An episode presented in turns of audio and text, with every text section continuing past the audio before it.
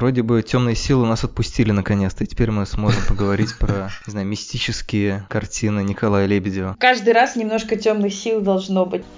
Эй, ты практикантка, что ли? Почему к занятиям опоздала? Всем привет, это подкаст «Манда и карма», за окном День российского кино. Конечно, подкаст выйдет немножко попозже, но мы решили, почему бы не приурочить к этому замечательному дню обсуждения отечественных кинофильмов, пускай не самых новых, но тем не менее, все-таки говорить о российском кино всегда полезно. Не всегда может быть приятно, но то, что мы будем обсуждать сегодня, все-таки относится к приятному. Мы будем говорить про первые два фильма Николая Лебедева, фильмы, близкие к жанрам ужасов, фильмы «Змеиный источник» и «Поклонник». Вот, и погружаться в воды отечественного хоррора. Вместе со мной сегодня будут Оля Касьянова, автор подкаста In Presence и сокуратор этого месяца Наманда и Карма. Вместе с ней, собственно, мы и придумали эту замечательную коллизию. Добрый вечер. И Коля Карнацкий, кинообозреватель «Известий» и автор искусства кино, человек, который всей душой болеет за кино российское. Да, всем привет. Я тоже болею, все болеем вообще. Мне просто кажется, что Коля иногда болеет даже за те фильмы, которые ненавидят даже причастные к ним люди. Не, ну такого-то не бывает. Я давно не смотрел фильмов, что реально вызывали ненависть. Но, правда, я кино Ой. стал смотреть меньше. Я помню, как ты Собибор посмотрел, и у тебя что-то было с тобой сложное. А, ну, ну, это, ну это адский фильм, да. Нет, на самом деле, если вот дня три подождать, когда, примерно, злость пропадает, и ты, примерно, понимаешь, что человек хотел сказать, ну, как-то нормально становится. А, вот оно. Отпускает. Под, подвижничество вот так выглядит, да. Ну, отпускает, да, да. Вот, и пока мы не забыли, напомню, что меня зовут Леша Филиппов, редактор сайта кинотеатра.ру и сайт журнала «Искусство кино». Здесь я все-таки на всякий случай наконец-то уместно напомню о том, что будут спойлеры. Это ретро-выпуск посвящен фильмам 97 и 99 года соответственно. «Змеиный источник» 97 «Поклонник» 99 но вдруг, если вы его не видели, все-таки мне кажется, что это не самые, может быть, очевидные, хотя и довольно известные в узких кругах, так сказать, картины. И в связи с этим же, наверное, если Коля не против, я попросил бы его буквально в паре слов описать синопсис обеих картин, чтобы люди, которые их еще не видели, хотя бы представляли сеттинг, в котором разворачиваются события. «Змеиный источник», его часто называют первым русским Джалла или первым фильмом русского Хичкока. Единственным русским Джалла. Ну, я поспорил. Там, например, в «Одиночестве крови» первый пролог – это вот как раз настоящее Джалла. Там, я думаю, сознательно спародировано. Там вот эти руки mm-hmm. в перчатках, убийство в лифте. Пример где-то в это же время и сняты, кстати. Сначала «Змеиный источник» – это полнометражный дебют Николая Лебедева. Это один из главных режиссеров современного российского большого кино, режиссер «Легенда номер 17», фильма, который открыл спортивный жанр в современном российском кино, и фильма «Экипаж», фильм «Катастроф», один из первых русских фильмов «Катастрофы», снятых после 91 года. Который закрыл тему полетов на самолетах в российском кино. Не, не думаю. Как видим, сейчас снимается фильм «Выжившая». Но это тоже отдельная история. В общем, «Змеиный источник», он был снят в 97 году на студии Горького, вот об этом позднее расскажем, почему там и почему так. Ну вот, э, это история про то, как девушка, практикантка, студентка пединститута, которая играет Екатерина Гусева, будущая звезда бригады, это ее первая роль в кино. Она приезжает в маленький провинциальный город, который в фильме играет город Серпухов и оркестрности Серпухова. Приезжает, как оказывается, с некой тайной целью, здесь у нее есть некий романтический интерес. Я постараюсь без спойлеров, там где-то не нужно, наверное, так. И оказывается, она приезжает не в самое удачное время. В этом городе происходит серия убийств девушек. В силу некоторых обстоятельств приезжая деваха становится одной из подозреваемых, главных подозреваемых, но при этом ничто не мешает настоящему убийцу, думаю, это не спойлер, есть настоящий убийца, он за этой девахой тоже приглядывает. Там снимается целая плеяда невероятных блистательных артистов, круче всех, конечно, Евгений Миронов, угу. а у него там совершенно великолепная роль. Ольга Остроумова, тоже да, очень прекрасная, крутая. Очень хорошая, ну, ну не камео, но такая небольшая второплановая роль у Льва Борисова, uh-huh. один из главных актеров 90-х, он играл антибиотика в сериале «Бандитский Петербург». Ну, еще ряд прекрасных артистов. Марьянов, да, кстати, повзрослевший с э, хвостиком и так далее. Это такой действительно триллер, точнее, э, попытка триллера, но там жанр чуть сложнее. Через, получается, два, да, два года Николай Лебедев снимает фильм «Поклонник», который уже дороже, более мастеровито сделан, тоже по собственному сценарию, там, соавторстве. Это тоже такой триллер, и тоже про маньяка. Только в данном случае маньяк не охотится за главной героиней, а как бы ее опекает, по крайней мере, первое время. А главная героиня это девочка, она там школьница, я не помню, сколько ей лет, около 10. 12. 12. То есть подросток, который заводит дружбу с маньяком, который выполняет не самые очевидные детские капризы. Там тоже играют прекрасные артисты, вот эта главная девочка, что прекрасная, фамилию не выговорю, ну посмотрим. И там играют Ольга Сафонова, Сергей Гармаш великолепно, одна из его первых условно таких главных ролей. Ну, второплановых, но больших, он тогда еще не играл больших ролей. Роли. Ну, еще ряд артистов. Константин Хабенский вообще неузнаваемый, он там похож на чеченца. Он вообще, он, собственно, играл чеченца в одной серии. Агент национальной безопасности сериал был с Пореченковым. Вот там была серия, где Хабенский с бородкой, мне кажется, да, играет чеченского террориста. Вот здесь играет что-то подобное. Ну, еще ряд прекрасных артистов. Девочку зовут Черепухина Марина. Черепухина, да, прекрасная девочка. Это тоже такой триллер, но тоже не совсем. Там тоже вот немножко есть вещи, которые вот выбивают его из привычной какой-то вот жанровой палитры. Ну, кратко, наверное, так, да? Вот пока мы да. Далеко не отошли от воспоминаний об артистах, мне кажется интересный факт, что роль Миронова в «Змеином источнике» предлагали без рук. Вот ты просто вспомнил «Бригаду». И забавно, что угу. на роль в «Бригаде» он согласился, а на роль в «Змеином источнике» нет, посчитав, что начинать путь с маньяка на большом экране не самая лучшая идея. Не то, вот что мы с бандюка, да? Чем заканчивается. бандюка самое то. Не, ну бригада все-таки история не про бандитов, там история про выживание, там ну чуть-чуть сложнее. Просто сам сериал сложнее, чем он смотрелся тогда. И, ну, сейчас, мне кажется, ну, да его ладно, можно Коль, оценить чуть иначе. Я шучу. Ну да, я в смысле, там как бы роль сложная, он же там хороший человек, просто который совершает не самые хорошие поступки. А здесь-то, ну вот мы, собственно, раскрыли главную интригу. Извините, люди. Ну да, там Миронов играет великолепного э, своей ничтожности, наверное, так человека, да? Вот, мне кажется, да, это, наверное, первая отрицательная на роль, наверное, да? У него очень интересный уже ранний послужной список. Я бы сейчас вот не рискнула. Это надо проверить, что у него там до этого было из ролей. Самый главный злодей в карьере а, Миронова это, конечно, охота на пиранью. Угу. Он там совершенно великолепный, вот перегидроленный вот этими волосами. Да, неожиданная злая альфа. Да. Чего не очень от него ждешь, действительно.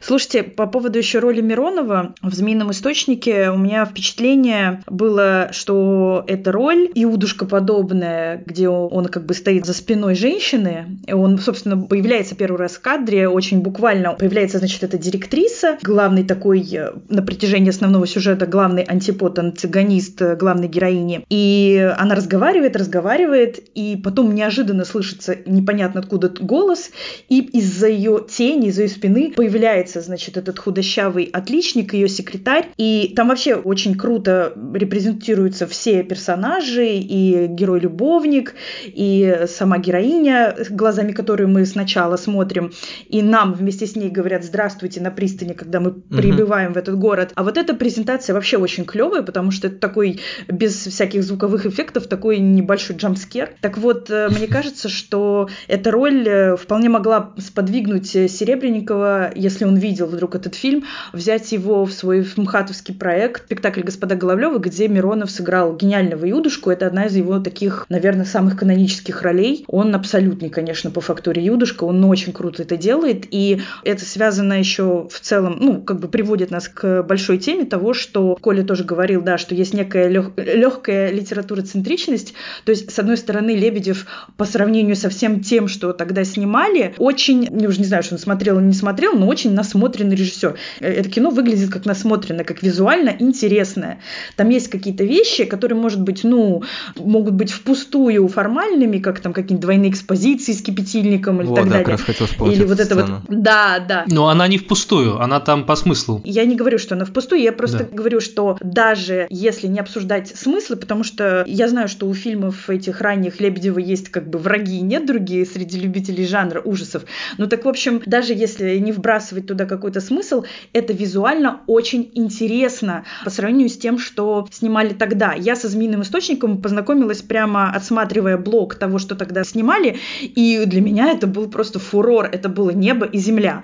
А с другой стороны, это не только очень насмотренное кино, но очень начитанное, или опять же как бы набранное из воздуха, из какой-то фактуры русской жизни, потому что «Змеиный источник» очень отдает, с одной стороны, всякой вот Салтыков-Щедриновщиной, да, я вот Иудушку вспомнила, с другой стороны, Сологубовщиной, потому что вот этот герой Миронова такой еще персонаж из «Мелкого беса» немного, uh-huh. такой Передонов и вся эта такая передоновщина сочащаяся там есть. Он постоянно говорит на латыни, то есть он вот этот самый учитель из гимназии столетней давности, то есть это такая вечный топос русский, где ничего не изменилось за сто лет, и вот эти люди в футлярах продолжают разговаривать латынью в постсоветской реальности, в которой никакой надобности уже даже и в советской доктрине нет, не то что в царской, досоветской.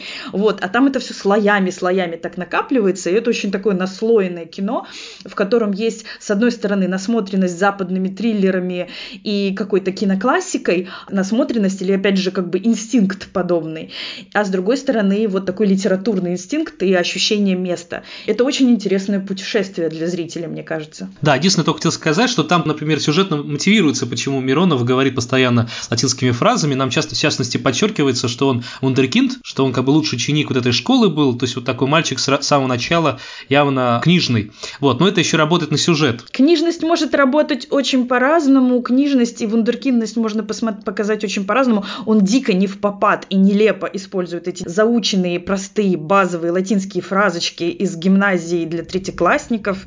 Это все очень-очень-очень простая базовая латынь. Мне кажется, что все-таки используется это именно для обриса персонажа, как такого вот человека с какой-то затхлой душой. А то, что он отличник, то, что он просто в глубочайшем неврозе, это как бы другая его черта тоже.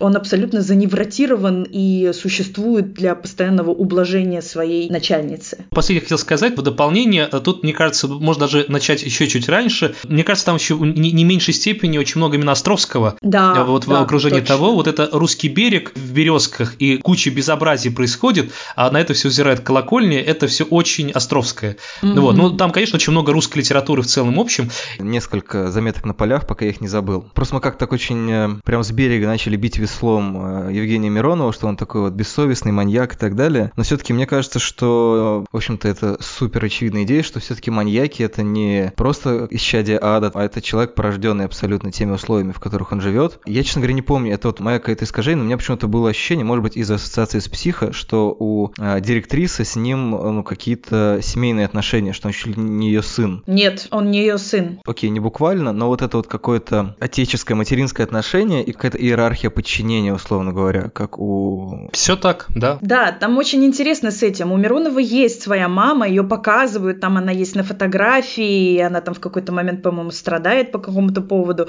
когда он умер уже, происходит этот страшный позорный обыск. Но эта мама такая слабая, мама отсутствующая, мама какая-то нежная, закадровая.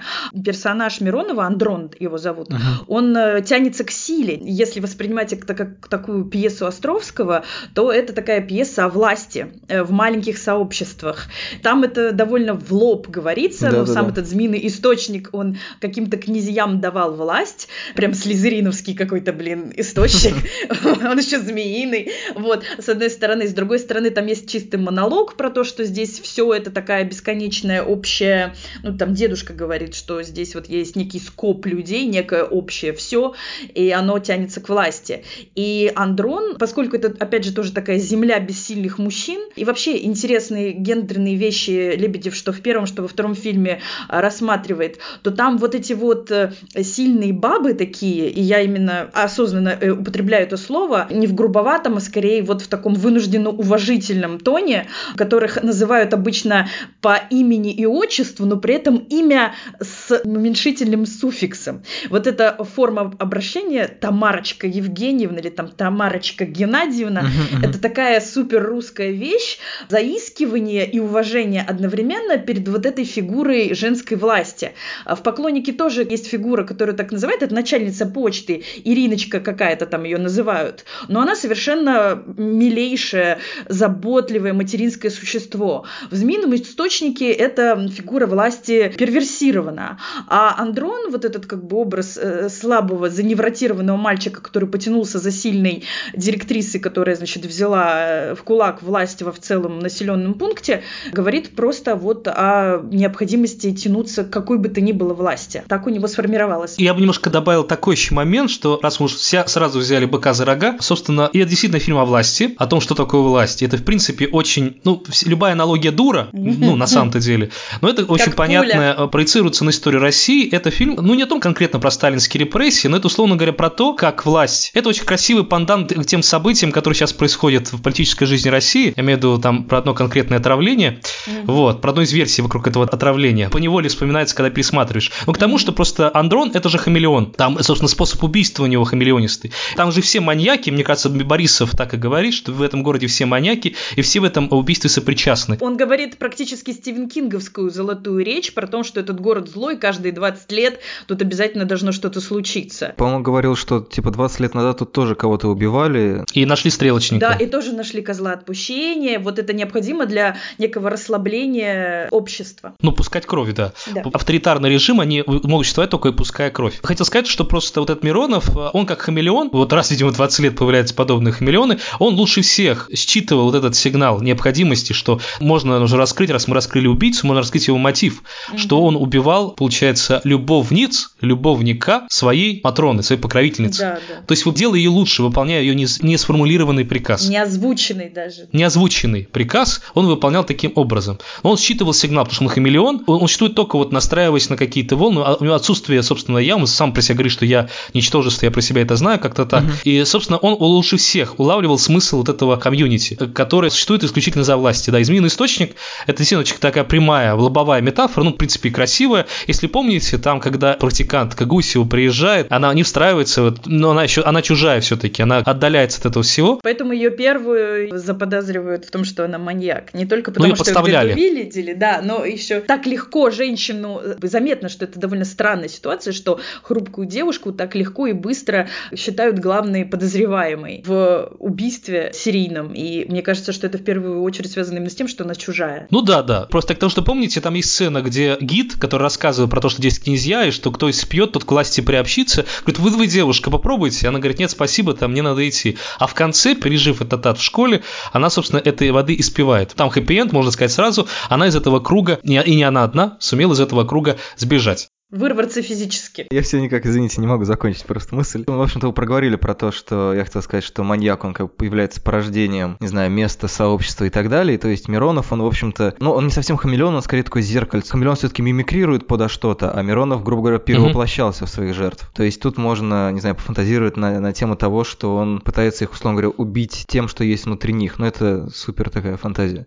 Но здесь еще интересно то, что там помимо монолога про власть и то, что вот все маньяки или какие-то опасные люди в этом городишке, хотя там, казалось бы, все вот эти вот такие женщины, которые торгуют на рынках, какие-то вот э, дяденьки, которые где-то что-то сидят. То есть вот немножко полянка в лесу, то есть там в основном все выполняют какую-то свою миссию, но они не супер активны. Там есть экскурсовод, есть фотограф, то есть человек, который прям вот как кузнец. То есть вот у- есть у кузнеца родовое, родовая какая-то травма, родовая какая-то задача. И вот они продолжают ее выполнять. Там еще есть монолог про то, что любовь это про власть. Страстное желание обладать. Собственно, этой логики придерживается героиня Остроумовой, директриса, героиня Гусева, и она вроде как э, считает, что нет, любовь это не про то. Соответственно, так как она преподает биологию, и она вроде как немножко знает какие-то внутренние процессы, как будто бы вот эта вот мистическая сила противопоставляется условно более научному, более прогрессивному, скажем так, подходу. И там, мне кажется, очень много интересных рифм, потому что там постоянно говорят о том, что там вы приехали, по-моему, типа из Москвы или там из какого-то большого города, Райцентр, мне кажется. у нас здесь свои порядки. Потом очевидно, что все эти отношения, э, мне кажется, все-таки это идет не сверху вниз детализация всего. То есть не то, что это ситуация в стране, очень образно, очень распыленно описывается в этом фильме, а то, что наоборот, там берется же не случайно школа, и он от этой школы, Лебедев в смысле, выстраивает вот эти странные отношения подчинения, копирования и всего прочего на более высокий уровень. То есть так, как директриса держит школу, она держит город. Ну, конечно. Это мега классическая аналогия. Если ты хочешь описать страну, ты должен описать тюрьму. А чтобы описать тюрьму, ты должен описать школу. Тот же мелкий бес, э, собственно, руководствуется как раз именно этой задачей. Или сериал Школа Германики. В общем-то, это всегда описание верха через низ, Ну да. низа через верх. Ну и тут просто более явная штука, что просто школа это же фабрика по производству людей. Да, да, да. Все люди, которые в этом городе живут, они к ней знакомы, они ей когда-то подчинялись и подчиняются уже став взрослыми. Ну, то есть это довольно прозрачная такая метафора. Поясните, почему именно она, главный человек, важнее, чем милиция в этом городе. Ну да, потому что она, Да. собственно, эту матрицу там, властных отношений, условно говоря, она в них всех закладывает. И дальше это Да, уже потом да. Пум-пум-пум-пум, абсолютно, и абсолютно, дальше конечно. там, вплоть до, не знаю, смены До смерти. руководителей и так далее. Но еще интересно то, что там ведь у нее в кабинете на стене висят не портреты вождей. У нее висит сначала портрет Маяковского, а когда ее с позором выгоняют из города, вешают портрет Гоголя. А еще там, по-моему, но- нотные листы висели на стене. Не нотные, а Нет, фотографии, это выпускников. выпускников, А, это да. фото- Вы- Окей, выпуски. просто э, издалека это выглядело как нотные листы. Ну, в общем, мне кажется, это очень забавно, на самом деле, и особенно в паре с тем, что а, Миронов так увлечен этой латынью для чайников, когда он приходит там с чем шампанским, по-моему, говорит, Вене види Вичи, это, конечно, очень смешно. И там еще такая недвусмысленная, мне кажется, такой эротический эфемизм, связанный с тем, что бутылка выстрелила. И, Абсолютно. И да, она да, над ним она, смеется. И поэтому она смеется из-за бутылки, безусловно. А в «Поклоннике», если помните, у Щербакова в полицейском участке на стене висит не Феликс Дзержинский, а Альфред Хичкок. С одной стороны, это, наверное, такое подмигивание Лебедеву тем, кто ему говорил, типа, чувак, да у тебя что-то прям чисто Хичкоковщина. Он такой, типа, что? Я не смотрел. Но это вообще, мне кажется, очень такая тоже, ну, это супер обобщение, мне кажется, это очень какая-то российская такая э, тема. То есть, с одной стороны, очень большую роль играет какой-то бразильский или мексиканский сериал, который они смотрят по черно-белому телевидению. Uh-huh. И он во многом uh-huh. дублирует и программирует то, как они себя ведут, то, как они говорят. Там очень забавно. Да. По тону и даже по репликам и по темам совпадает все. Но при этом вот это вот бремя наследия и бремя культурки, что типа, смотрите, вот Маяковский, вот он весь. Ну, то есть, очевидно, что Миронов это такой анти-Маяковский. Ну, в смысле, по там статности. Если он вундеркинд, то очевидно, что когда говорят, типа, смотрите вундеркинд, люди не думают, что типа, о, вундеркинд, это, ну вот да, школьным секретарем закончит свою жизнь. Mm-hmm. То есть это как бы такой полный перевертыш. Очевидно, что Вундеркинд это такой, ну, типа, первый поэт страны, условно говоря. Ну, или в какой-то другой сфере он может пробиться. И там много вот каких-то таких пар смысловых, очень интересных. Ну, вообще, Вундеркинд, э, который становится секретарем, это тоже большая государственная метафора, что человек способности становится прислужником режима. Uh-huh. И как какие-нибудь э, певцы, циркачи, не знаю, эстрадники и спортсмены становятся рано или поздно депутатами Госдумы. А, единственное, хотел сказать, что про Хичкока, мне кажется, одно из тоже таких понятных объяснений. Там просто сам герой Щербакова, в чем кабинете висит, Хичкока, он сам фактически пришел из фильма Хичкок, да, где да. вы таких ментов в шляпе, в шляпе и интеллигентов видели. Про вот то, что Вундеркинд дополнить хотел закольцевать мысль, то, что почему он стал секретарем, ну это же первый ученик. Там, если вы помните, все вот это общество, оно все работает на нее, наушничают, рас, рас, рассказывают сплетни, доносят то, что происходит в городе, до ушей этой директрисы. То есть там все э, люди, в общем-то, одним миром мазаны. Ну просто он как первый ученик, поэтому первый секретарь, потому что лучше да. всех усвоил урок, который она учила всех остальных. Она главная, и все подчиняются ей. Поэтому, собственно, он и секретарь. Понятно, что это такая немножко лобовая метафора. Там, в принципе, весь фильм такой, конечно, там все мускулы видны э, слишком. Он не скрывается, не пытается быть да. каким-нибудь э, скрытым в вуалях каких-то да. прятаться. Он избирает, в общем, в целом жанровую колею, и он в этой жанровой колее абсолютно прозрачен. Мне кажется, это последовательно и хорошо. Да, да, все так. Девушка, очевидно, не понимает, что есть она и кто есть я. Incredibile dictum. Невероятно. Вот теперь я смогу про жанр рассказать, просто мне кажется, не будет понятен сам контекст фильма, но я постараюсь максимально коротко. Дело в том, mm-hmm. что этот фильм «Змеиный источник», он был снят в рамках малобюджетного проекта студии Горького. В этом первом пакете, я объясню, в чем э, смысл этого проекта, просто скажу сначала список фильмов, который был снят в первую очередь. Это был, собственно, фильм «Змеиный источник», это фильм «Упырь» mm-hmm. Сергея Винокурова по сценарию Сергея Добротворского и Константина Мурзенко. Это все культовые э, люди, но про них, наверное, отдельный разговор. А вот, а фильм «Упырь», ну, банально, вот такой, как бы очевидный сюжет этого фильма о том, как Алексей Серебряков играет охотника на вампиров, который помогает освободить город, где власть захватили кровососы. Да, красивый фильм, там музыка прекрасная. Вот, и два других фильма, это фильм «Мытарь» Олега Фомина по сценарию Хлобыстина, тоже не последние люди для а, а, постсоветского кино. Ну и третий фильм менее известен, там «Странное время» Наталья Пинкова, если не ошибаюсь, называться, но тоже показательный для своего времени. Смысл этого проекта был такой, а его придумали на студии Горького, когда там сменилось э, руководство, пришли к власти вот эти молодые продюсеры, которые, ну и режиссеры так на тот момент еще, которые делали вот такое кино 90-х. Там возглавлял студию Сергей Ливнев, он был там 30 с чем-то лет, прошел недавно режиссер, и совсем недавно он стал снова режиссером, снял фильм «Ван Гоги». Может быть, кто-то смотрел. Uh-huh. Смысл этого проекта был такой. Делать максимально дешевое кино, максимально дешевые сроки, как правило, для молодых людей. То есть, теоретически довольно жанровое. Там просто как раз накануне перед этим приехал Роджер Корман в Москву, даже снял сразу два фильма на Мосфильме. Э, Ливнев, кстати, потом позднее сделает еще один фильм с Корманом, это будет «Гладиатрикс» Тимура Бекмамбетова. И Роджер Корман, ну, такой показал пример, как вот можно относиться к кино. То есть, деньги mm-hmm. на самом деле не принципиальная вещь, наоборот, малый бюджет это открывать гигантские возможности. Вот. Есть. Э, первый пакет, он не совсем показательный, потому что там люди искали уже готовые предложения. В частности, в силу ряда знакомств Николай Лебедев, ну, на тот момент очень молодой человек и с образованием в ГИКовским, ну, там, с киновически, если не ошибаюсь, у него был, ну, который человек, у него был только одна небольшая коротышка, в 91 году снятая. Вообще он работал режиссером на передаче «Улица Сезам», а вот, там, где он был куча отснять за день, просто практически выпуск. То есть такая очень хорошая школа сама по себе на продакшена. Также работал литературным негром. Они там с товарищами по ВГИКу зарабатывали так, что писали, в том числе за известных людей. Он не так давно признался, что, в частности, написал роман, который подписали именем Ирины Аллегровой. Он в 90-е годы Ого. вышел. Это были нищие еще времена для Лебедя. Он там рассказывал, что ночевал у друзей одно время на кухне, на, на поставленных в ряд табуретках, они постоянно среди ночи разъезжались. И, собственно, сценарий, вот этот «Змеиный источник», он был написан еще, когда он работал журналистом, ну, точнее, первые зарисовки вот этого сюжета. Он даже как кинопоезд был публикован в газете. И там, в частности, вошли очень многие реальные типажи, которые насмотрелся у себя в провинции. Он вырос в Кишиневе и как журналист объехал всю Молдавию. И там эта провинциальная жуть, он ее насмотрелся лично. В частности, там, говорят, эти сцены, когда, помните, толпа. Вообще он не любит толпу, не любит провинцию, вот эта вот как закостенелость. Она, в общем, и толпа, вот это окружение, это, собственно, главный враг и в поклоннике. Uh-huh. И вот это, это как раз от личных впечатлений. Он рассказывал, как раз когда началась вот эта вся история в 90-х годах в Молдавии, что там русским быть было не очень приятно. Что люди выходили там с плакатом типа «Вокзал, чемодан Москва». Вот это ощущение, прекрасные люди, сбиваясь в толпу, превращаются в единое озверелое существо, оно через все фильмы, через многие его фильмы проходит. Слушай, Коль, можно маленькую ремарку как раз про толпу, да. совсем крохотную? Я когда сейчас пересматривала, заметила, что там есть интересная метаморфоза толпы, потому что когда хотят осудить главную героиню и за ней начинают гнаться и подозревают ее в том, что она убила беременную женщину, это все старушки, тетушки, которые стояли и плакали над этим телом. И, и они начинают бежать, и это толпа реально таких пожилых, слабых, э, немощных, неспортивных людей. А потом там с каждым катом толпа меняется в людях очень сильно. Угу. И к тому моменту, когда они догоняют, это уже огромная толпа молодых, подкачанных мужичков и парней. Это тоже, с одной стороны, звучит как какая-то проблема континуити, да,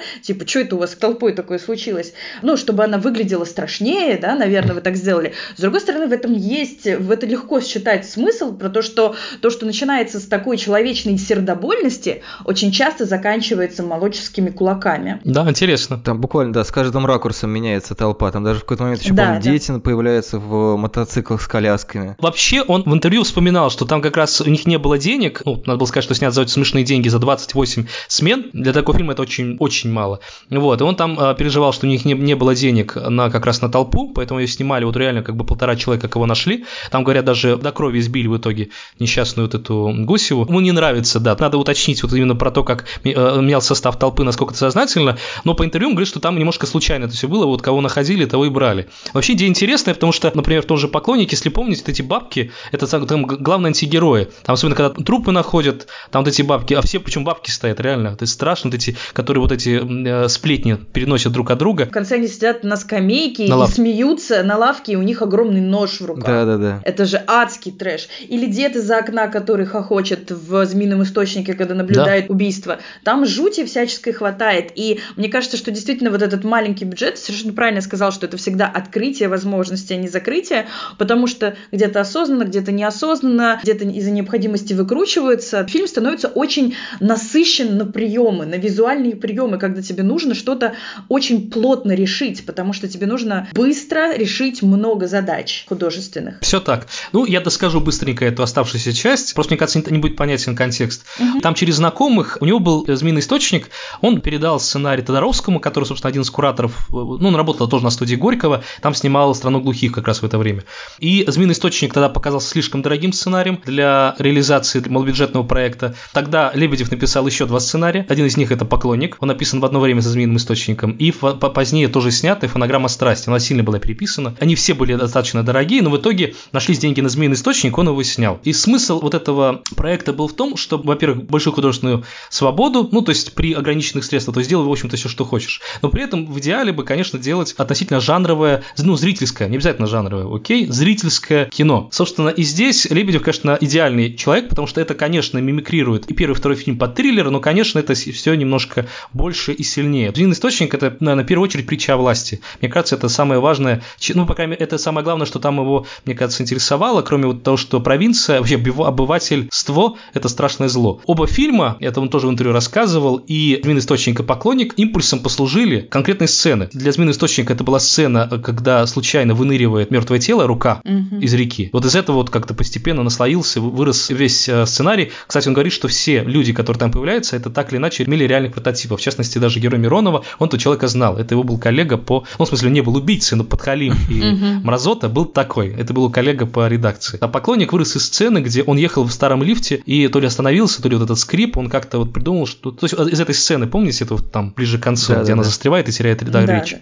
Вот из него вырос, наслоился весь фильм. Но и самое главное, мне, кажется, это заметно, что оба фильма писались одно время, потому что поклонник очень много психологических мизансценах заимствует, ну не заимствует, повторяет, дублирует, mm-hmm. что было в «Змеином источнике». Там можно дольше проговорить, там про то, как появились эти деньги и во что превратился проект, но это вообще отдельная история. Мне кажется, сам показательный факт, что, опять же, аналогия дура, но по-своему красиво, что вот этот новый Голливуд делали люди, которые вышли из Роджера Кормана, вот, а русский новый кинематограф, ну, большой, ну, вот, мне кажется, там вот как раз можно начинать вот с «Легенд номер 17», как совершенно новый этап в истории новейшего большого кино российского, что его делали как раз люди, ну, Бекмаметов в прямом смысле, Кроманоид, а, делали а, люди, которые начинали с малобюджетного, ну, эксплуатейшена типа. И, кстати, последний нюанс, свой, получается, четвертый фильм после фильма «Звезда», это фильм в итоге стал называться «Изгнание», который он делал в Америке. Ну, в Америке, в России была копродукция, там еще Юрий Колокольников играет. Он первоначально продюсером этого проекта должен был тоже был Роджер Корман, но он отвалился в какой-то момент. Фильм стал, ну, более бюджет, более эстетически прилизанный. В общем, Корман всех спродюсировал. Ну да. Всех, да.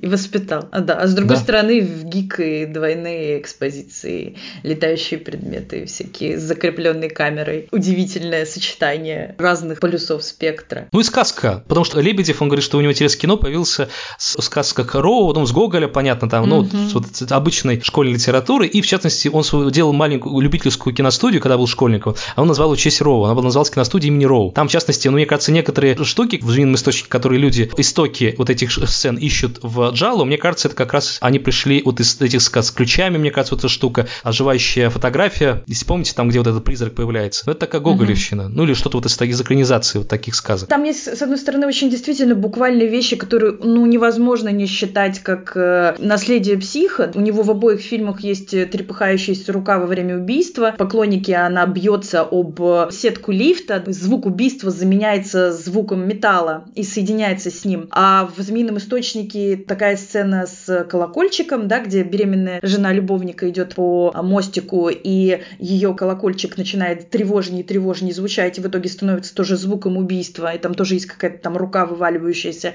Очень трудно воспринимать не как кинокод, не как идеальный, простой, знакомый, ясный кинокод, которых действительно у нас тогда, да и потом в русском кино было очень мало. Но при этом, да, традиционность есть э, сильная, и он классно с ней работает, и с любовью. И даже всю эту сельскую посредственность тоже описывает с любовью, потому что вот этот дуэт Андрона и Тамарочки Григорьевны, он, конечно, с одной стороны холодит жилы, и это такие клопики, как э, в фильме с Томом Хэнксом, там была такая польская семья, клопики у них была фамилия, вот не прям такие клопики, как там, околица, да, в русском прокате он назывался. Вот, а с другой стороны, невозможно их э, не, ну, в какой-то степени не восхищаться, особенно Тамарочкой, царицей Тамарой, которая на самом деле находится не только в противопоставлении с главной героиней, но и в сопоставлении, потому что она ее как бы там уму-разуму учит и с явным восхищением на нее смотрит именно потому, что ей нравится тот бунтующий дух, потому что она знает, что бунтующий дух — это следующий кат, это следующий тиран в перспективе. И она смотрит за тем, как она со своей любовью приходит в адский седьмой А-класс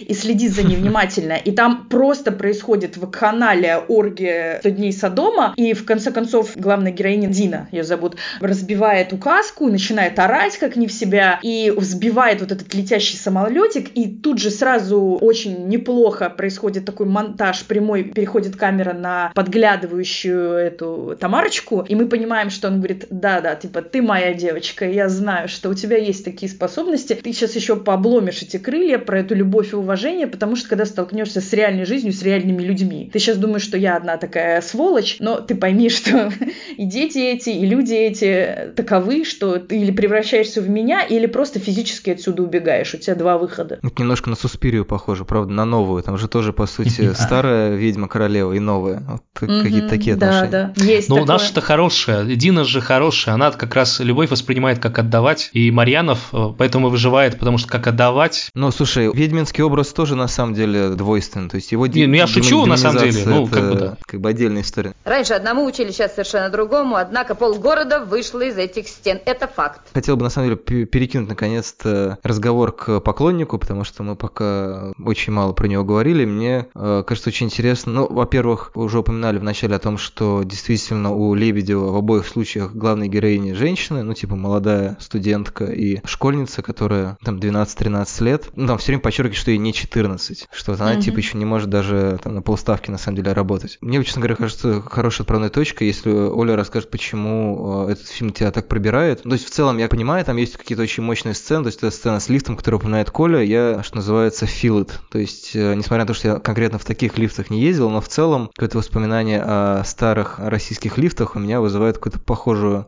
Жуть. оторопь, да, причем в связи не только с тем, что они там, не знаю, становятся, застрянут или еще что-то, но почему-то это вот пространство, в котором очень не хочется ехать с кем-то еще. Не то чтобы я люблю кататься в лифтах с другими людьми, но вот типа в этих особенно не хочется. И второй момент это про Хичкока, потому что он там как будто он специально прям очень плотно вот цитирует и головокружение, и психо, и птицы. То есть, может быть, это просто ассоциации, но вот такое ощущение, что он как будто подкидывает так немножко вот умышленно корм тем, кто сравнивал его фильм э, с Хичкоком. Ну, вот продолжая вот эту Да, вот э, возможно. параноидальную линию о том, что Лебедев ведет двойную игру.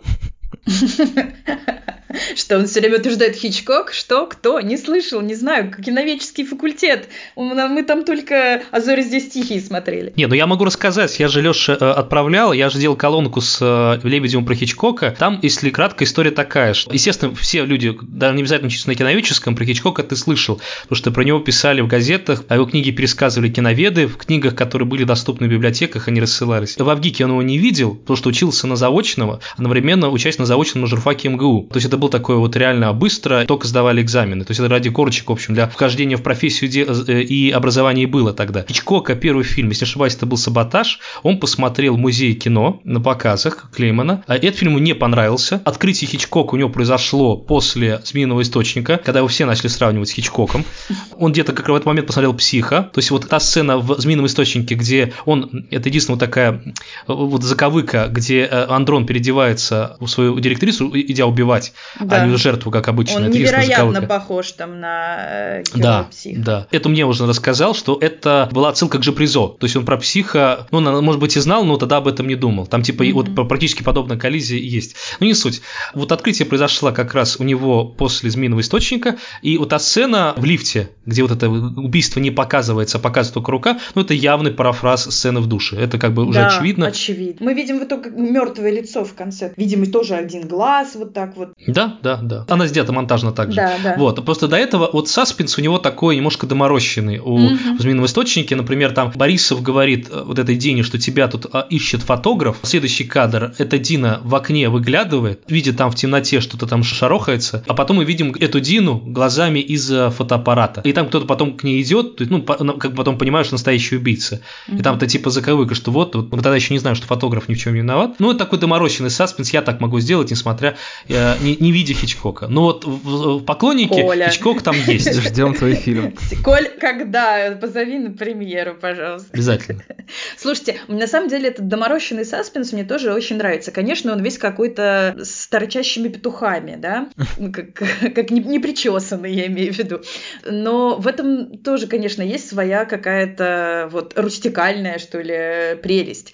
Да, а «Поклонник» — это действительно такой... Это фильм, снятый в 99 году. Вот можно действительно так сказать. Он производит именно впечатление и действительно своей картинкой, очень закрепленной к этому времени, и своей насмотренностью, и своей музыкальностью особенной, и каким-то таким ощущением мира очень э, адекватным тому времени. Он такой немножко сказочный, вот, и только в конце мы видим э, уже не эту сказочную Москву э, с большими лифтами открытыми, с огромными пролетами, с гигантскими подъездами, на которых эти дети, подростки выглядят крошечными, а мы видим уже на крыше, когда героиню, где она впервые плачет от горя, мы видим за ней вот эту большую Москву 90-х, где стоят эти э, э, новостройки, и как будто бы нас этого, из этого сновидения и эпохи, и вот этого желания эскапизма выдергивает в какую-то реальность.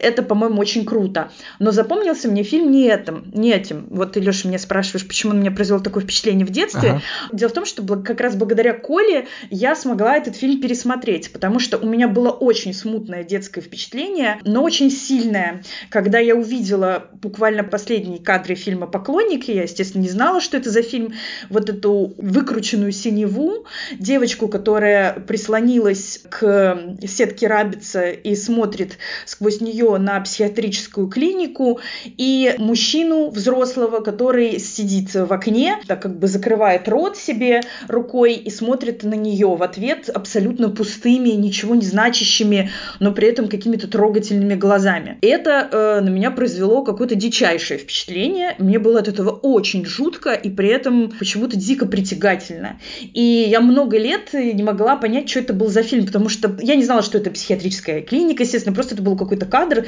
с девочкой, которая очень грустно смотрит на взрослого мужика, которого где-то держит. Угу. И как раз я об этом рассказала Коле, или Коля рассказывал мне про поклонника, и оказалось, что у тебя, Коль, было что-то какое-то похожее тоже детское впечатление об этом фильме, что ты его тоже в детстве смотрел. Был такое? Да, ну другие сцены только. Мне кажется, на лестнице вот с, с этими падающими шариками.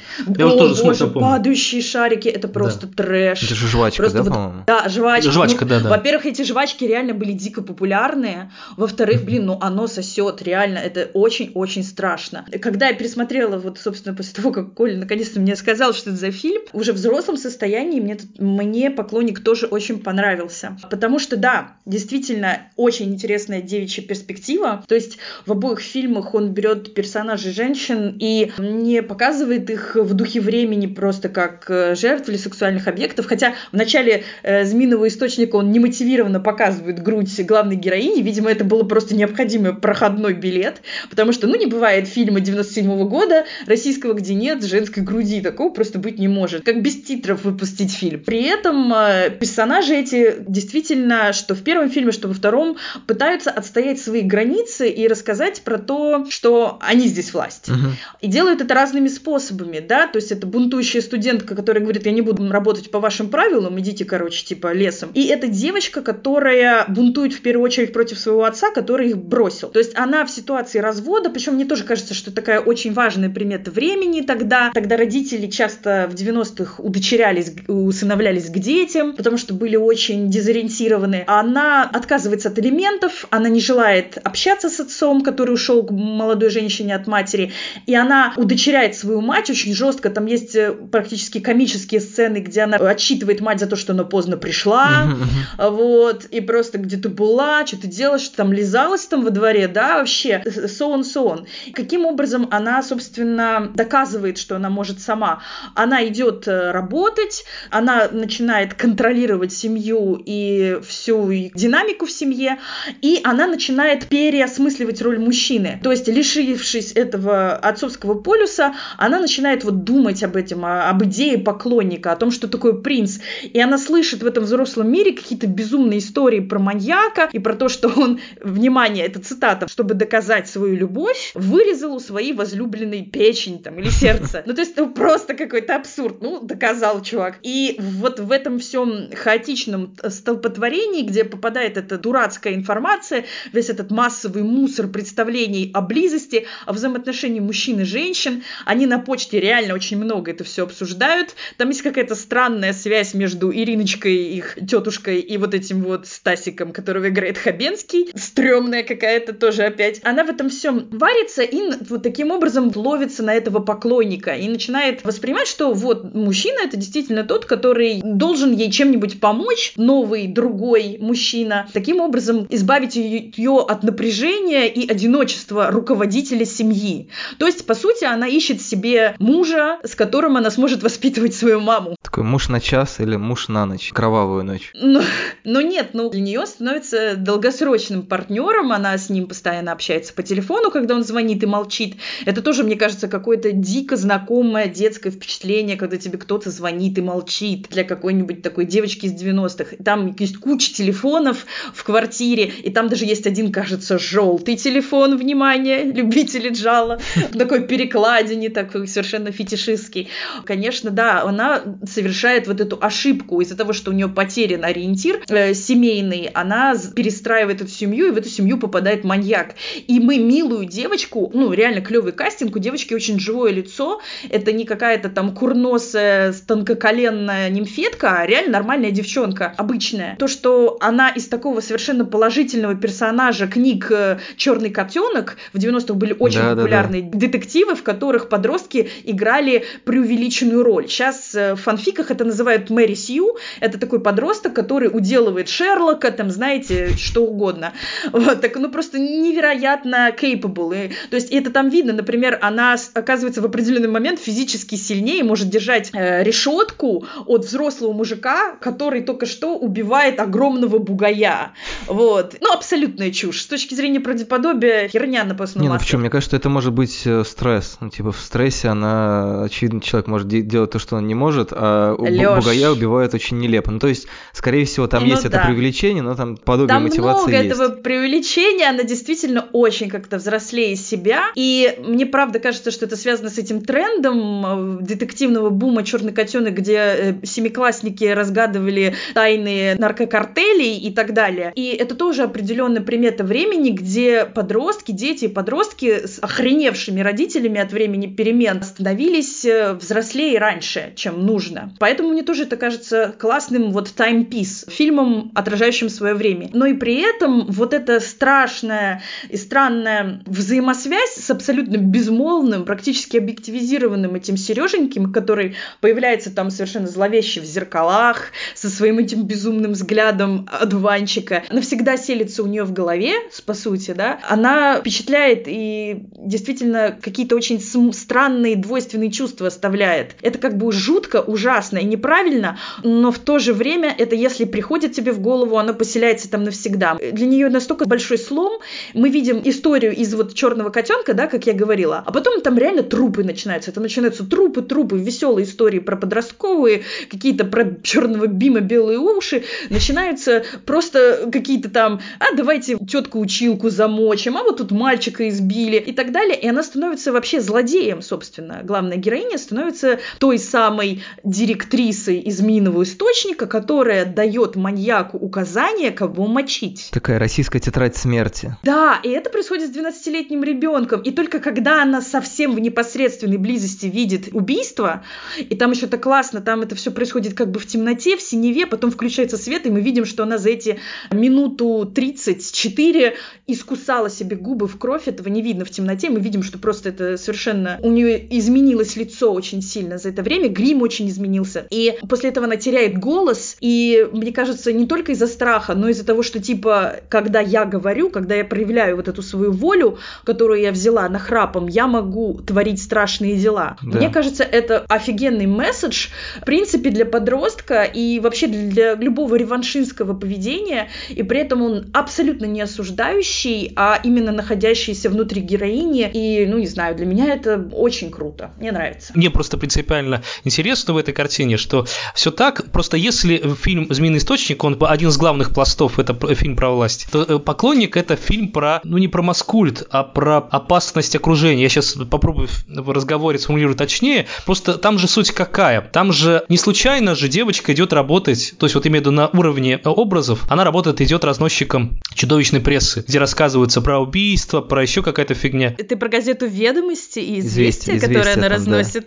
Они читают там всякую фигню. Нет, дело в том, что эта девочка, которая мал- малолетняя по образу, это ребенок, который разносит, ну, это, мне кажется, достаточно прозрачная метафора, то, что делают и читают другие. Как возникают эти странные отношения ее с этим маньяком, который тоже такой, боже, ну, ребенок, инфантил чистый, тоже не, не совсем психически здоровый. В их окружении вот эти все страшные тетки пересказывают эти страшные истории про то, что кто-то там кого-то убил, там зарезал, да, ради любви и так далее. Самое главное же, там девочка, не то, что она такая злая, и она сознательно решает кого-то там убить, пок- покалечить и так далее. Она не сразу понимает, что это реальные люди, от ее желаний Да. умирают настоящие реальные люди. А, ну и да, и почему вот она влюбляется в вот этого поклонника, который вот вначале появляется в плаще, вот в этой, в этой шляпе. Это же, помните, там висит постер «Мода будущего дня», Мгм. как-то так. Да, что-то Да, такое. Да, это тоже очень показательно для этого периода времени, то, что тогда вот слишком выпендрежно, скажем так, одевались, ну, явно это какое-то ну, следующее поколение бога- богатых людей. Половина страна нищих, а другая другая сторона ходит в очень дорогих рубашках, в дорогих плащах и в шляпах. Тоже очень И показательная да, и вещь. Макс Мара, везде Макс Мара. Да, О, и- ну, это, это- то есть не только отсылка к какому-то нуару, это еще очень такая, ну, достаточно интересная деталь про время. И к тому, что просто маскульт вокруг формирует, что вот отношения маньячные, это как бы ок, это нормальные отношения, что э, настоящий мужчина это тот, кто носит плащ и шляпу. Ответный удар. И в нужный момент кого-то побьет или кого-то съест и так далее. И э, да, естественно, что она вот становится объектом этого влияния в тот момент, когда у нее разрушилась семья, когда нормальные отношения в их семье закончились. И то есть это тоже очень понятный месседж, что, условно говоря, вот когда вот, вот эта оболочка нормальной семьи разрушается, когда неопытный человек, который не очень в этой жизни разбирается, из этой скорлупы выходит, он может довести в том числе вот до таких чудовищных последствий. Э, Она, она в сущности стала виновницей нескольких смертей и нескольких покалеченных людей. Э, Покалеченных, да, по-моему, там никто не умер, они все Ну как, девушку на, на улице, Ну, э, девушку... девушка, да, да, да, да. Там же есть еще другие указания. То есть, во-первых, они с мамой смотрят фильм ужасов. Да, абсолютно. А- Мама а ты, кстати, показывает не девочке понял, фильм какой? Я вот хотела у вас... Я тоже хотел Возможно, спросить. снятый, потому что Лебедев, в принципе, снимает. Если помните, вот эта девушка беременная в «Змеином источнике», она когда думает, что ей делать, она придумывает какую-то драматическую вот эту фигню, из-за которой умирает, эту легенду. А вот, она же себя представляет героиней вот этого сериала, ее там Да-да-да. прям сняли. Нет, сериал снят Да. точно. И насчет хоррора не уверен. Но там точно есть сцены из Королевства Кривых Зеркал. Да, это то, я тоже видел. Ну, зеркала тоже понятная метафора. Там ой, ой, куча зеркал. И зеркало это, ну, это история про отражение, про то, как отражаются, в данном случае, да, потоки Ой, причем информации. Не просто зеркал, там зеркала они повесили вместо семейных фотографий после развода. Это офигительный символ после Мгм. того, как уходит твоя семья, а ты не сформирован, ты остаешься только с зеркалом вот этим наедине, и тебя начинает просто клинить. Да, да. Ну, там еще есть песня группы Мумитроль «Утекай» Мумитроль, 97 97 кстати, года, что указывает, мне кажется, на год написания сценария. Ну, там мно- много каких-то вещей действительно про то, как, э, скажем так, медиа или информация формирует вообще представление о жизни. Ну, то есть эта сцена, когда она идет с, э, как мы потом выясняем, маньяком мимо трамвая, мне почему-то она проассоциировалась с Булгаковым, может быть, просто потому что я вижу трамвай вспоминаю Булгакова. И она у нее спрашивает, а вы умеете в серфинг? И вот одна из тем, которая мне э, кажется тоже немаловажной для этого фильма, она же про серфинг спрашивает потому, что ее подруга, одноклассница, которая там занимается английским, то есть там есть такой крен в сторону того, что типа выучишь английский, там станешь успешным, уедешь, не знаю, возможно, из страны, как ее... В Эмираты. Да, там еще Эмираты. очень интересно, что выбраны Объединенные Арабские Эмираты. Мне кажется, тоже не случайно. Ну, может быть, это очень красивое совпадение, но типа разъединенная семья и объединенные Арабские Эмираты. В этом есть какая-то О, интересная рифма. глубоко, глубоко. Вот, они там постоянно говорят, о, Эмираты это что-то, говорит эта подруга. И вот интересно, что как только у главной героини появляется поклонник-маньяк, тут же все, Эмираты забыты, серфинг забыт, она такая, типа, вот, везет тебе. А может быть, он еще и мою вот эту воспитательку тё- тюкнет. Эта подружка, она, по-моему, вообще из Яралаша откуда-то пришла, и такое ощущение Яралаша. Такая, а, тюкни Толик, мою Толик из училку». Яралаша, это который сходил за хлебушком Да-да-да. из Да. серии. Тоже как будто вот этот медиаизмерение он туда тоже подтягивает. Мгм. Но это, мне кажется, Да. такая очень, Мгм. очень распространенная тема. Я бы это описал так, что типа, почему одним все, а другим ничего. Потому что по факту она смотрит на свою подругу, у которой там есть родители, да, они далеко, но типа они все равно вместе вроде как. Ну, она вот дополнительно учит английский, она ездила там в поездку, там училась серфить и так далее. И у нее вот эти заколочки, очень-очень клевые заколочки в волосах. Это были очень клевые заколочки. Это тоже очень важно. Да, еще там она в очочках ходит, там модненьких, вообще модненько выглядит. Да. Да, ну то есть вот на, на месте вот этой мерзота. пустоты, чего у нее нету, возникает вот этот странный маньяк, который в таком немножко извращенном смысле начинает восхищать вот ее, что типа, да, да, у меня все есть, но маньяк, поклонник, это, конечно, топ девочки. Это вышаг, это еще круче. И тем более он же такой, он же типа такой настоящий. И она ему говорит про серфинг, а он такой, да ну этот серфинг. Он легко говорит, нет, не умею. Это его не смущает. Он не подвержен, не подвержен вот этому ажиотажу легкому. И для нее это тоже кажется важным. Но она совсем там его придумала, ведь он же не выглядит как Сереженька. То есть она совсем с фантазмом гуляет. Там еще при этом в этой сцене дико из-за трамваев, вот, кстати, касательно трамваев, там дико хреначит электричество, там вот эти брызги электричества, очень похожие на сцену Лолиты Эдриана Лайна, которая два года назад вышла как раз тоже в 97 году. И это ведь тоже такая сцена соблазнения. Там была сцена, когда Гумберт Гумберт разговаривает с Куильти, и один соблазнитель говорит с другим, и они обсуждают жертву. От этого ночь искрит электричеством. Ну, это такая очень чувств- чувственное кино. Ну, это в, в целом был такой тренд тогда, и от этого, мне кажется, тоже поклоннику немного перепало. Есть вот это ощущение наэлектризованности, такой вот картинки, которая сочится постоянно чем-то, в данном случае электричеством. Ну да, аналогия с Лолитой, мне кажется, еще справедлива, ну потому что в целом Лебедев... Тематически. Ну да, он как-то, Да. мне кажется, все-таки действительно опирается на литературную традицию тоже. Это, кстати, очень интересно, что, с одной стороны, у него в ГИК такой немножко библиотечный шкаф, в том плане, что во ВГИКе очень часто, как будто бы, ну, а по многим фильмам есть ощущение, что стопроцентно учат какому-то нафталину, но есть еще там какой-то свежий ветер, условно говоря, ну, не хичкоковский, конечно, свежий ветер, но каких-то других вещей, которые можно соединить с этим. А, но в качестве завершающей темы я бы хотел на маньяке немножко остановиться, потому что Толя сейчас сказала, что она выдумала, и на самом деле маньяк не похож на Сереженьку. У меня есть ощущение, честно говоря, что там на самом деле две фигуры же есть. Ну, или два этих образа как-то между собой пересекаются. Потому что, с одной стороны, есть ну, маньяк. там же был парень, богач какой-то, бизнесмен, который ее спас от гопников. Первый раз это был, видимо, настоящий человек. Вот. А потом, и она его стала спутать с этим маньяком. Да, да, да. Но у меня есть ощущение по последним сценам, что этим чуваком на самом деле и был Щербаков. Потому что помнишь, там неоднократно его принимали за мужика в шляпе, когда он там слушал доклад на лестничной клетке, она его приня... она думала, что это он. Когда он пришел к ней в гости, ей подруга сказала, о, там это, типа, твой маньяк в шляпе пришел. И в конце он еще дарит игрушку, и там у всех такая пауза, и так э, движется камера. Понятно, что он дарит ту же игрушку, которую дарил отец, то есть он таким образом как бы претендует на его Занимает место. место. Да, но с другой стороны, тут как будто бы еще намек на то, что вот этот человек, который молчал ей в трубку, это тоже он. То есть, может быть, это фигуральный, фиг- фигуральный как бы переход, что действительно она выдумала себе как некоторую такую важную семейную фигуру этого маньяка и достроила его, дорисовала по контуру через э, вот эту моду завтрашнего дня. Он не может быть маньяком, по- вот, ну, если логически, просто потому что он не работает на почте, соответственно, не знает, не в курсе передвижений, не в курсе, ну, то есть она очень много вот этих жел- желаний формулирует э, во время телефону. работы на почте, да. Ну, там, ну, по телефону мог, да, но там не, не все просто. Часть, например, часть она говорила вот на, на людях, там, про, кон- ну, про что-то, какой-то подарок, я не помню уже что-то. Ну, я, я просто вот эту сцену, как раз концовку не досмотрел, ну, насколько я помню, по своему десятилетнему назад просмотру, я, правда, не берусь, может быть, я реально не прав, и там концовку все переворачивает, что просто это такая намек на то, что не все люди в плащах одинаково маньяки, что есть и хорошие люди и так далее. Ну, может быть, действительно, там какой-то есть еще знак вопроса, потому что Лебедев, он как бы такой. Ну, может быть, про знак вопроса я, я, Не я, знаю. я выдумываю, но просто я говорю о том, что вот этот образ в шляпе, он, с одной стороны, из такого человека загадки, в итоге расслаивается на два. Там есть как бы маньяк, а есть человек в шляпе. И очевидно, что вот этот романтический образ нуарового злодея, то есть мне кажется, на самом деле очень мало нуара в этом фильме. Ну, ну, он как-то просто взаимодействует с какими-то другими эстетическими категориями, которые могут быть похожи на нуар. А, но тем не менее, вот эта вот фигура человека в шляпе, она как бы вот одно, а есть, ну, условно говоря, есть тень, а есть э, человек в шляпе.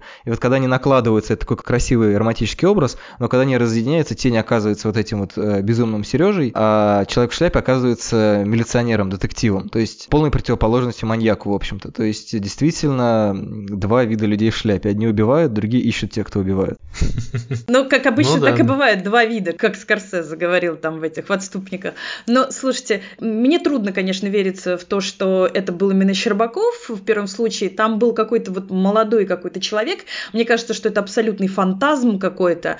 Но не суть, потому что важно именно то, что Лена переживает такое путешествие.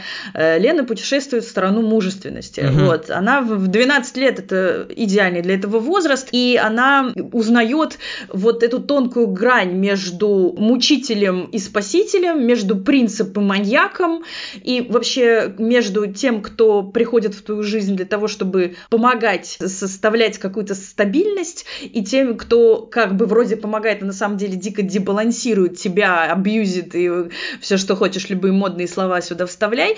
Поэтому там, например, есть офигенная сцена, где она просит каких-то молодых людей, которых находят в качестве подозреваемых, Щербаков, надеть на очные ставки э, шляпу. И вот когда они все надевают шляпу, вот у меня вообще, знаете, мурашки пошли. Вот я пересматривала недавно, потому что они просто из каких-то товарищей превращаются вот в мужчин с этой буквы М большой. И как, поскольку мы видим эту историю глазами 12-летней девочки, ну, начинается такой прям тремор, типа, о боже мой, какие взрослые дядьки. Вот, они тут же, им тут же плюс 10 лет, и они тут же все из кино Касабланка. Моментально. Там же еще накладывается ее лицо на лицо третьего, по-моему, человека, который показывают. И там то, что это фантазм, мне кажется, таким образом Лебедев показывает, потому что это действительно оказывается мужик с ее лицом и в шляпе. То есть, э, Да. ну, это такая вот э, М, хоррор-история да. про то, что какая-то твоя э, внутренняя энергия принимает характер, э, там, не знаю, маньяка, монстра и так далее. То есть это может быть М, да, сюжетно как в но- обосновано. В новых страшных любили в нулевых. Я бы, честно говоря, на этом э, заканчивал. Да можно в любом месте поставить стоп. Лебедев неисчерпаем. Ну, в общем, у нас получился double feature такой сегодня. Да, в канун Дня российского кино. Да, да.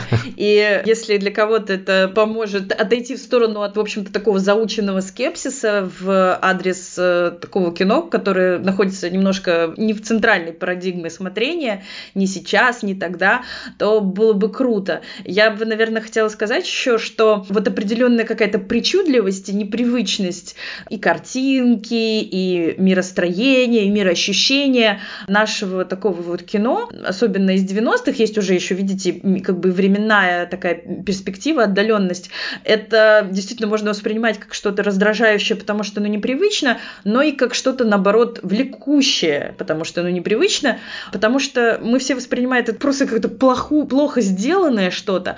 А вот, знаете, был такой случай, я ездила в Марокко на кинофестиваль, и там по случаю ретроспективы российского кино, там была отдельная программа про российское кино, где очень хорошие программные э, отборщики собрали ретроспективу, начиная от каких-то там 30-х, э, 40-х и заканчивая, э, по-моему, «Такси Блюз» был самый новый фильм. Угу. «Маленькая Вера» там была. Ну, в общем, это было кино 90-х. И на открытии этого фестиваля там была основную программу, показали кусочки, там какую-то параллельную, а потом вот эту honor-программу про российское кино, где показали очень много классных кусков из разных фильмов э, советского и постсоветского времени.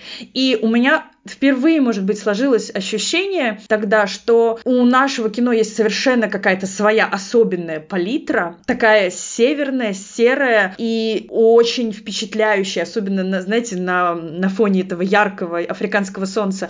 И есть какая-то абсолютная самость, и это просто одна из национальных фильмографий, каждая фи- национальная фильмография чем-то особенно, и какие бы ни были разные авторы, имеет в себе какой-то общий ген, и то же самое происходит с нашей фильмографией. Просто нам лицо к лицу лица не увидать, и не всегда это понятно.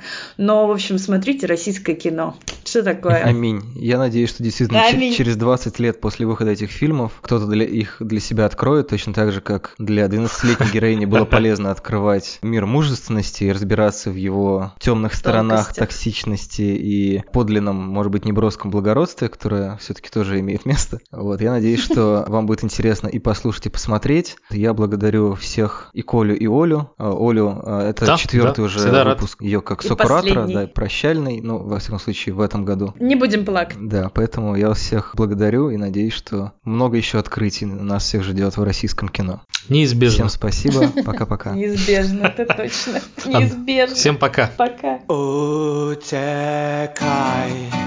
в подворотне нас ждет маньяк.